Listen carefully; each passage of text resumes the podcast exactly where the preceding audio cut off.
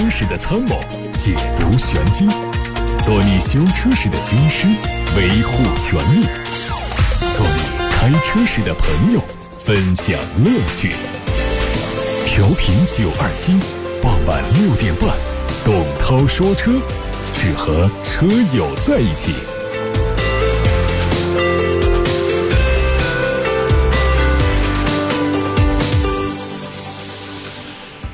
各位正在收听董涛说车，我是董涛，接受大家的买车、选车、用车提问，接受大家的汽车消费维权投诉。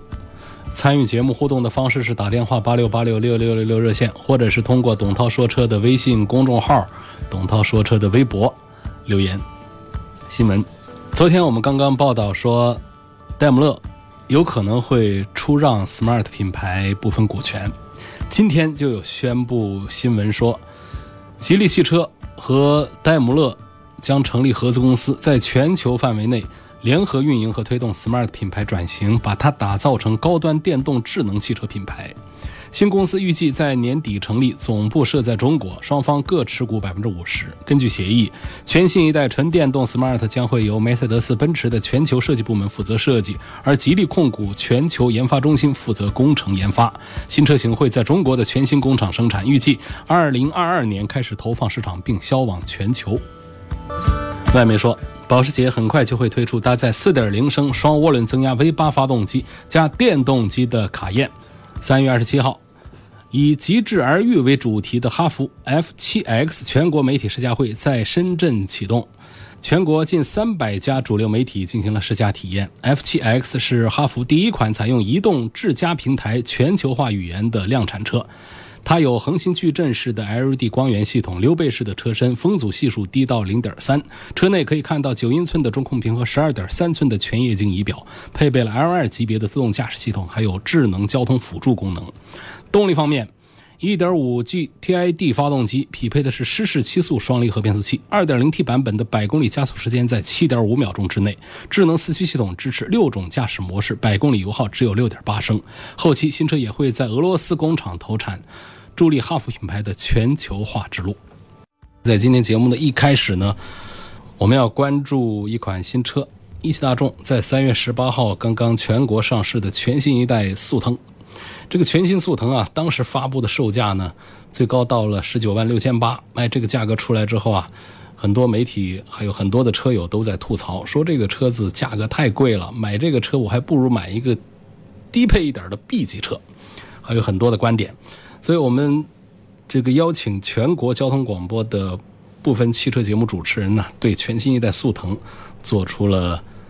精当的热辣的点评，那么这个点评还没有发布的时候呢，我们昨天就又接到了新的消息，说全新速腾宣布了降价，但是这次降价的幅度比较小，只有几千块钱。那总之呢，我们感觉到一汽大众应该是，一方面呢是说根据这个税费的下调，所以有所下调，但是这个幅度来看的话，明显还是顺应了市场对于全新速腾定价的呼声，就是。价格有点贵了，得降下来。所以我们今天呢要发布的是全国名嘴评新车全新速腾版本。那这个版本呢是在昨天一汽大众宣布降价之前录制的，所以呢在车辆的价格上呢稍微有个几千块钱的差异。但是我想总体上呢，因为这个降价幅度并不大，并不影响啊各位主播对于全新速腾的点评。一起来听听看。大家好，我是山东交通广播汽车排行榜的节目主持人胡明。速腾在国内的生命历程可真是不平坦，高销量伴随着高召回，高关注度伴随着高吐槽率。全新一代速腾更长、更宽、更具品质感，看起来真有诚意。但这价格也确实够勇敢和自信的。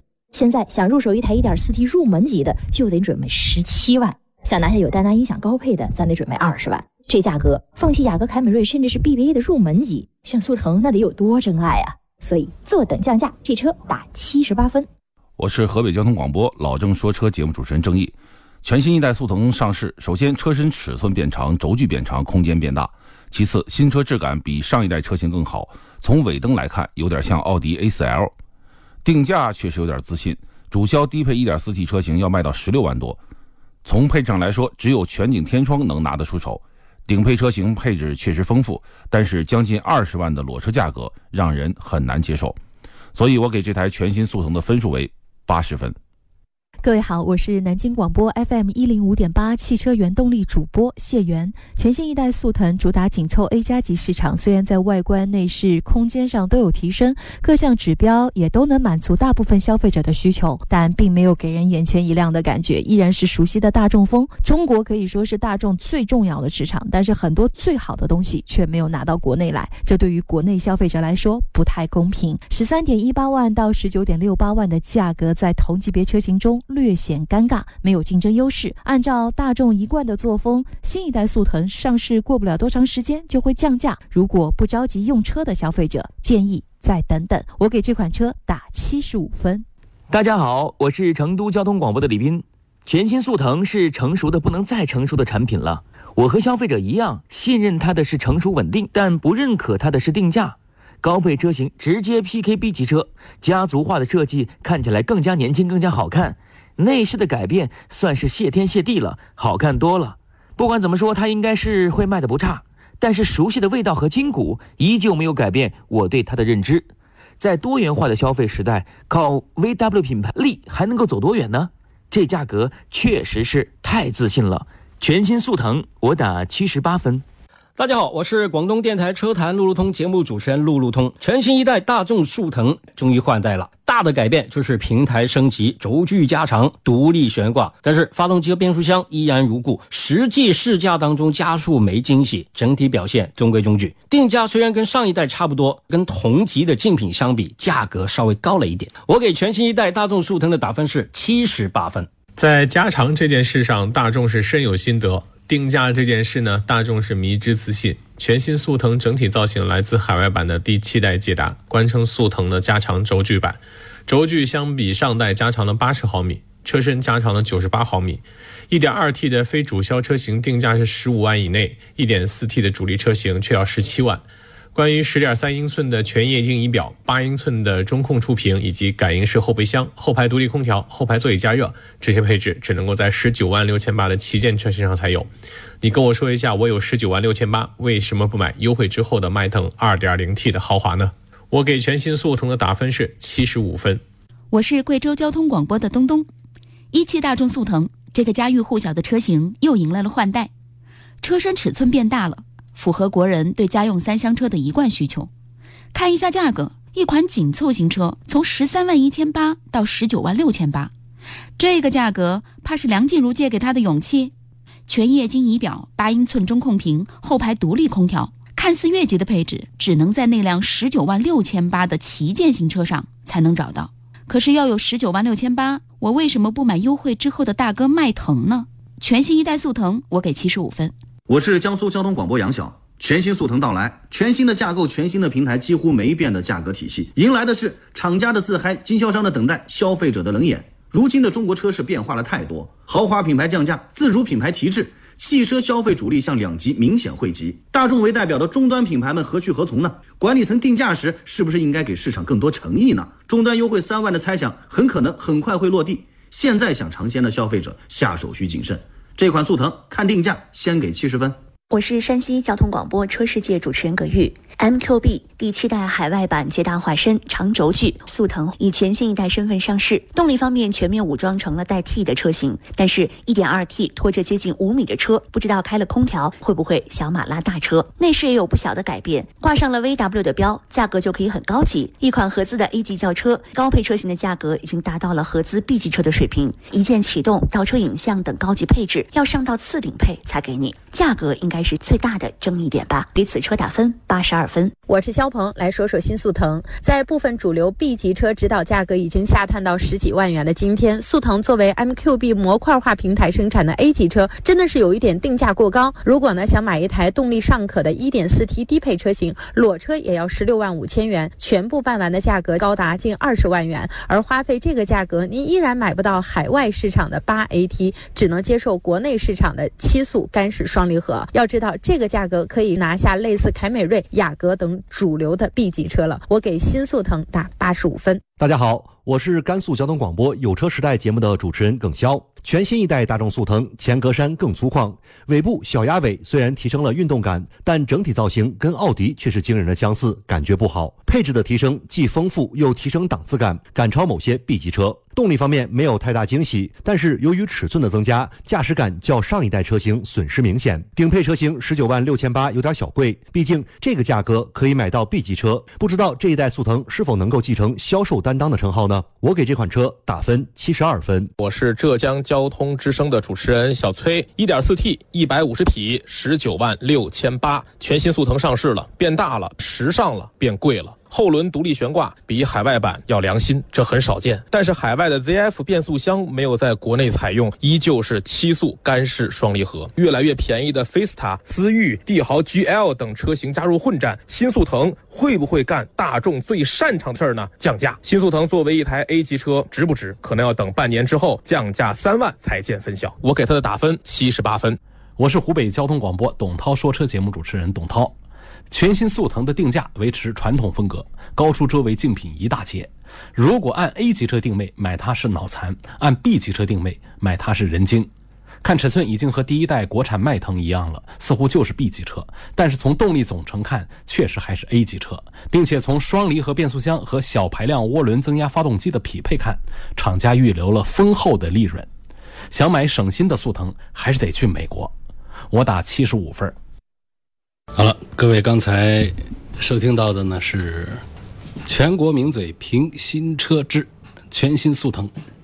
我们邀请了来自全国各地主流广播电台的知名汽车栏目主播，总共有十三位，对于三月十八号刚刚上市的全新一代速腾做出了热辣的点评。各位听到了，这点评当中啊，有很多人的观点都指向了说这个车不便宜。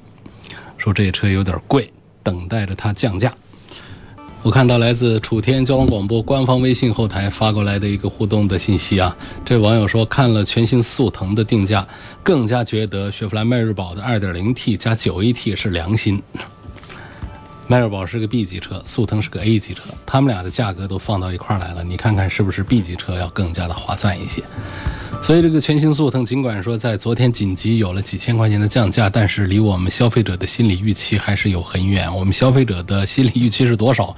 据刚才我们播出的七分多钟的来自全国各地交通广播的汽车节目主播们的观点，好几个人都预测说，过不了多长时间，可能得有个两万、三万的降价。当然，这是大家的猜测，不代表是官方的一个意见啊。两万三万的降价之后呢，这个车子的价格可能会下到十一万多到十六万多。那么全新速腾有这么大个块儿的话，性价比应该还是表现不错的。下面呢，我们就开始回答大家的买车、选车、用车提问。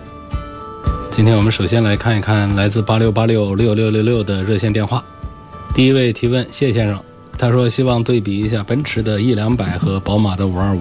谁的性价比更高？奔驰的 E 两百现在改成了混动版的 1.5T，问还值得入手吗？就看起来啊，好像这个奔驰的排量从2.0变成了 1.5T，哎呀，这个 2.0T 和 1.5T 这中间的区别似乎是呃比较大。但是呢，各位不要忘记了，现在的 E 级它是一个弱混版本，所以呢，这个14匹马力的电动机呢。给它在低速时候的扭矩啊，是做了一些补充的。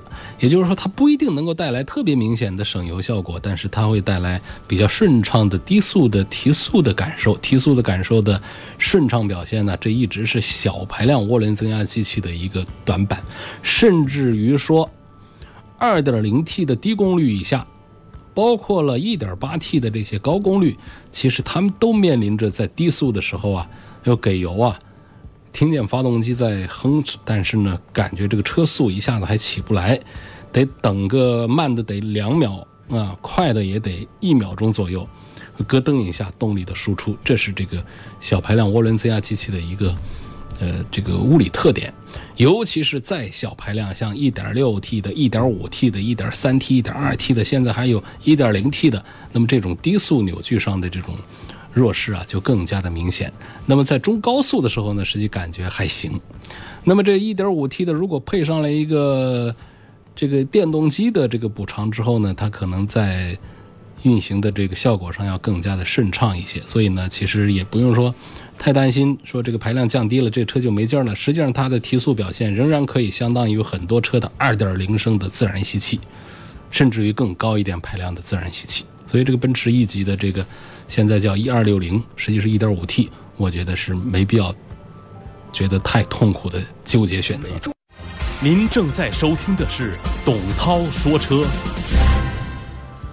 好，继续来看来自董涛说车微信公众号的一个留言，艾瑞斯这位网友说：“涛哥，之前我在武汉兴隆奔驰 4S 店买了个车，买的时候加装了倒车影像，去年呢因为质量问题换了一次，它现在啊它又坏了。”因为还在质保期，这四 S 店同意换，之前让等半个月，后来又说等到月底，现在月底了也没个答复，跟官方客服联系，说是一个工作日给回复，也没有给回复。因为之前加装的这个倒车影像啊，厂家已经换了，那现在呢店里有新的不给换，只能换原来厂家的，问现在该怎么办？呃，这事儿如果上纲上线的话呢，其实也不大好，这个可能还是得协商着办。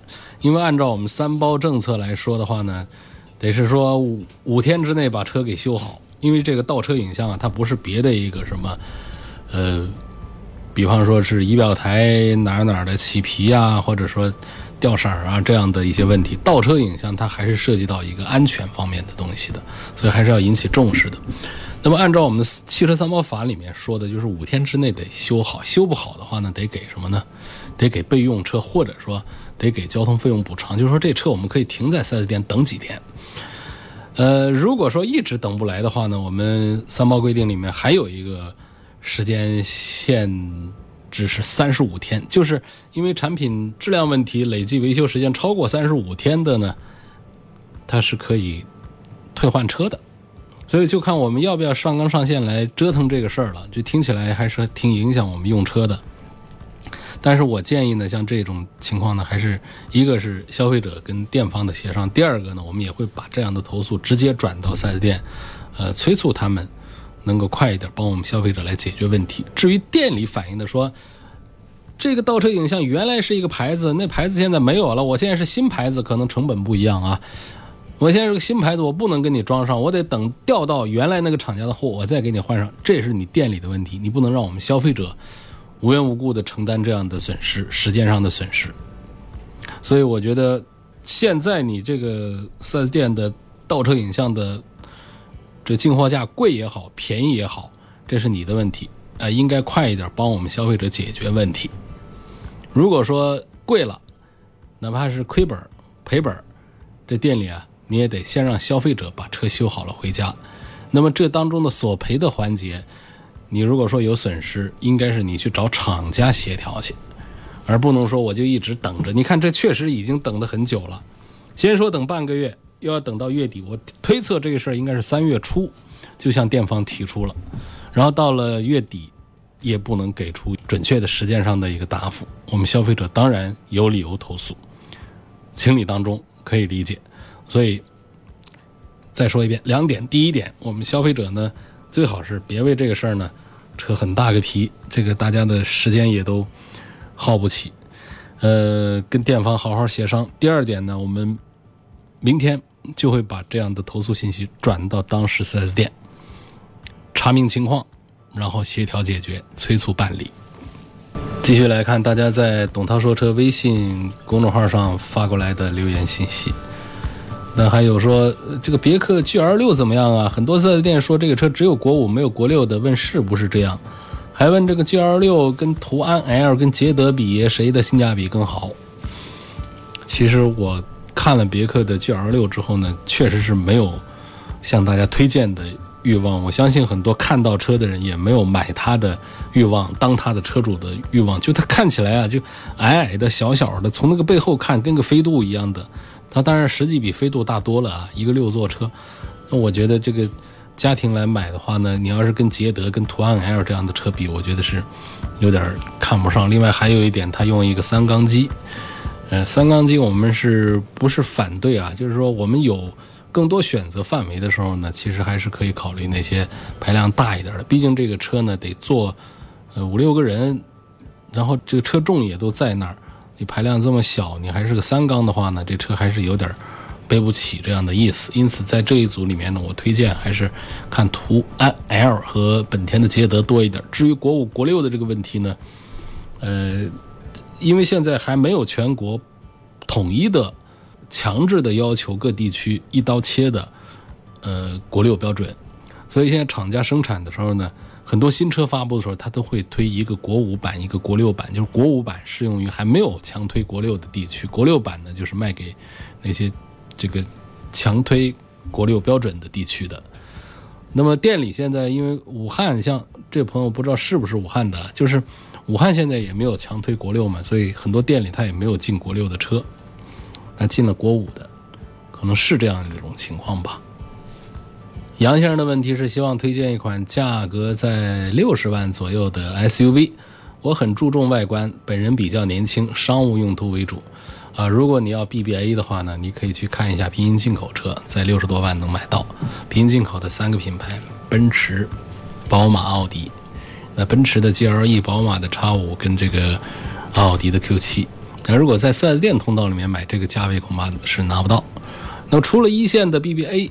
奔驰、宝马、奥迪之外呢，呃，如果要通过 4S 店渠道来买这个新车的话，这进口的二线豪华品牌里面也是有，像雷萨的这个 RX，这个价格都是包上路的、包下地的。那主要看这个吧，然后还有像吉普的这个大指挥官就更加便宜了啊，所以六十万这个价位呢，我建议还是添一点预算，我买到这个 BBA。奔驰、宝马、奥迪的这个中大尺寸的 SUV。您正在收听的是董涛说车。现在看到的是董涛说车微博周四直播互动帖的评论区，想听听 1.5T 的雅阁和君威的对比意见，操控、安全、智能配置各有哪些用户反映多的小毛病？性价比目前武汉优惠大概有多少？你更推荐哪一个？啊，能理解这个心情。这个武汉的优惠幅度，我现在还拿得不准。优惠幅度，雅阁的应该不是太大，君威的可能幅度大一点吧。在操控性能方面呢，我更认可雅阁要多过于君威。在安全智能配置方面呢，我觉得两个车做的都很一般。安全智能配置啊，不是普通的主被动的安全配置。那用户们反映多的毛病有一些什么？这个雅阁的，我觉得它在故障方面的反应还是要。少一些，本田雅阁。那别克的君威呢，也没有特别突出的说哪哪儿呃容易坏呀这样的一些问题。这个别克家的车呢，主要是它的九 AT 的变速器在去年的一段时候呢是反映过呃毛病的。那么在这个君威上呢，它 1.5T 和 2.0T 全系都用的这个九 AT 的变速箱，还是提示大家。稍微的，呃，注意一下，相比别人家的变速箱呢，这个变速箱的这个，呃，软件程序方面可能还是有一些 bug，有一些缺陷吧。那么这个雅阁这个产品呢，它的这个2.0的锐混动的是我推荐的要更多一点的，啊，2.0的锐混动的雅阁。下一个问题说，希望对比的是冠道、URV、途观 L，该如何选？他说试驾了 URV，开起来呢，它这个 1.5T 比 2.0T 的更有感觉，啊，呃，这如果是选择的话，到底我应该买它的哪一个排量更加的合适？你觉得这个 URV 1.5T 的比 2.0T 的更有感觉？这个就有点说不清楚了。可能这也跟它的 1.5T 配的是 CVT 变速箱啊，它的提速过程还比较的缓。比较好，二点零 T 呢配的是九 AT 的这个变速器，是不是这个提速的感觉啊？这个档位多了之后，有时候它不是一个好事。这个齿比分布的不好啊，它实际在驾驶感受上呢，它能兼顾一些中高速的一些节油，但在中低速的时候的表现其实并不是太好。我想这位朋友感觉说更有感觉，应该指的是一种平顺，一定不是指的动力。这动力上这两车的这二点零 T 比一点五 T 的可就快多了啊。所以在这三个车当中呢，我觉得 URV，呃，是目前一个优惠比冠道大的，但是和冠道一回事儿的一个车，它比冠道值得买。那么它跟途观 L 在一块儿呢，途观 L 因为销量大，保值特别好，所以也是有自己的呃优势。这三个车当中啊，我推荐是 URV 和途观 L 这两个呢，稍微靠前选择一点儿。奥迪 Q3 的四驱跟这个同品牌 A 四的四驱系统有什么区别吗？呃，这个 Q 三的四驱呢，其实啊，就是咱们的这个这个大众车型上常用的这个四驱啊，像途观上的这个四驱就是这样。呃，那么 A 四呢，呃，现在也是在换这个多片离合器的这个四驱。那么早期的 A 四呢，还是这个更加正宗一点的机械式的这个跨转四驱。所以现在来看，我觉得就是现在在售的奥迪 Q3 和这个奥迪 A4 的四驱系统的区别，它就可以忽略。网友小吴就留言了一句话，说：“涛哥，今天是我的生日，好吧，那我祝你生日快乐。”他还问了一句话：“凯迪拉克的 ST 四值得买吗？买哪一个版本会比较好？”呃，在这个小型 SUV 当中呢，凯迪拉克 ST 四是我推荐偏多一点的。首先说，它的尺寸不是那么的小，它虽然是凯迪拉克家最小的一个 SUV，但它不像其他别家的，呃，出门弄个四米三、四米四长的，它有四米六的长。那这长呢，这就跟很多的紧凑型的都差不多大小了。第二点呢，就是它的动力。从低配车到高配车都用两百四十匹马力的，所以它的提速还是有一些小的保障。第三点就是凯迪拉克在这款车上的这个形状设计以及技术投入方面的一些东西，都还是最新的、最好的东西放到这个车上的。所以我觉得凯迪拉克 ST4 在这种豪华品牌的小 SUV 当中，我推荐的是更多一些的。那么至于说买它哪个版本？呃，我是建议买低配，因为它要到四驱去的话呢，它就得贵上五万块钱左右，这就把性价比给打没了。因为你要到了三十万往上的话呢，你应该再加点钱来考虑买这个 XT 五去了。所以我们花这个二十五万左右来买一个最便宜的一个 XT Four 的话呢，就把性价比啊表现得更加突出一些了。呃，下面我们看到的是来自于。八六八六的留言，这个问到了说，广汽本田的凌派 1.0T 这款车发动机怎么样？是否成熟？成熟倒是没问题，主要就是提速，还确实是有点慢，就是在加速的时候就感觉像一个，就因为那车比较大了嘛，这个它就有点像个1.6的那种自然吸气的车，在一个大车上那种感觉。就踩油的时候啊，发动机的声音呐、转速啊都可以往上跑，但是呢，车速。它一时半会儿它起不来，它得等一会儿。下一个问题呢，希望能够聊一聊这个艾瑞泽的 GX，啊，想花十万左右来买个紧凑型车。艾瑞泽的 GX 好像不必要花十万左右来买，它的价格就是十万左右就可以把它办下地的一个车啊，也跟刚才我提到的这个凌派差不多，也是尺寸，嗯，这个比较大，它的动力比凌派的动力还要好一点。它是 1.5T，凌派是 1.0T，啊，这个一个三缸机，一个四缸机，然后呢，艾瑞泽的这套动力组合 1.5T 加上一个 CVT，所以它整体的输出呢既充沛又平顺，啊，换挡的感觉又快又灵敏，它加速的时间各方面呢就不像是那种特别慢的感觉了，然后尺寸也还是比较大，跟这个零度差不多，所以它基本上都是属于快接近于。这个早期的 B 级车的这种尺寸了，包括它的这个智能网联系统啊，这一套东西也是比这个本田的车上的用的要先进一些的一些东西，包括它的 APP 的人脸识别呀、安全控车呀、啊方言识别啊等等这样的一些比较好玩的、比较便利的、比较轻松的配置啊，也还是不错。所以这个呃，奇瑞的艾瑞泽的 GX 啊这款紧凑型的轿车，我还是推荐的。比较多。问帕萨特的混动豪华版这个车是否值得入手？呃，大众的这个混合动力呢，我不是太推荐。呃，一个方面呢，可能跟我对这款车不大了解有关；第二个呢，可能这跟我了解更多的混合动力在其他的几个品牌上，呃，也有关系。嗯，我觉得慎重一点。帕萨特的这个新能源这一套系统，尽管说是它并不复杂，并不简单，但是要讲做得好的话，恐怕还是得丰田和本田这两家的混合动力啊，要做的更加成熟一些，强大一些。啊，今天就到这儿，感谢各位收听和参与每天晚上六点半钟到七点半钟的董涛说车。错过收听的话，可以在明天的六点钟通过董涛说车的微信公众号重听。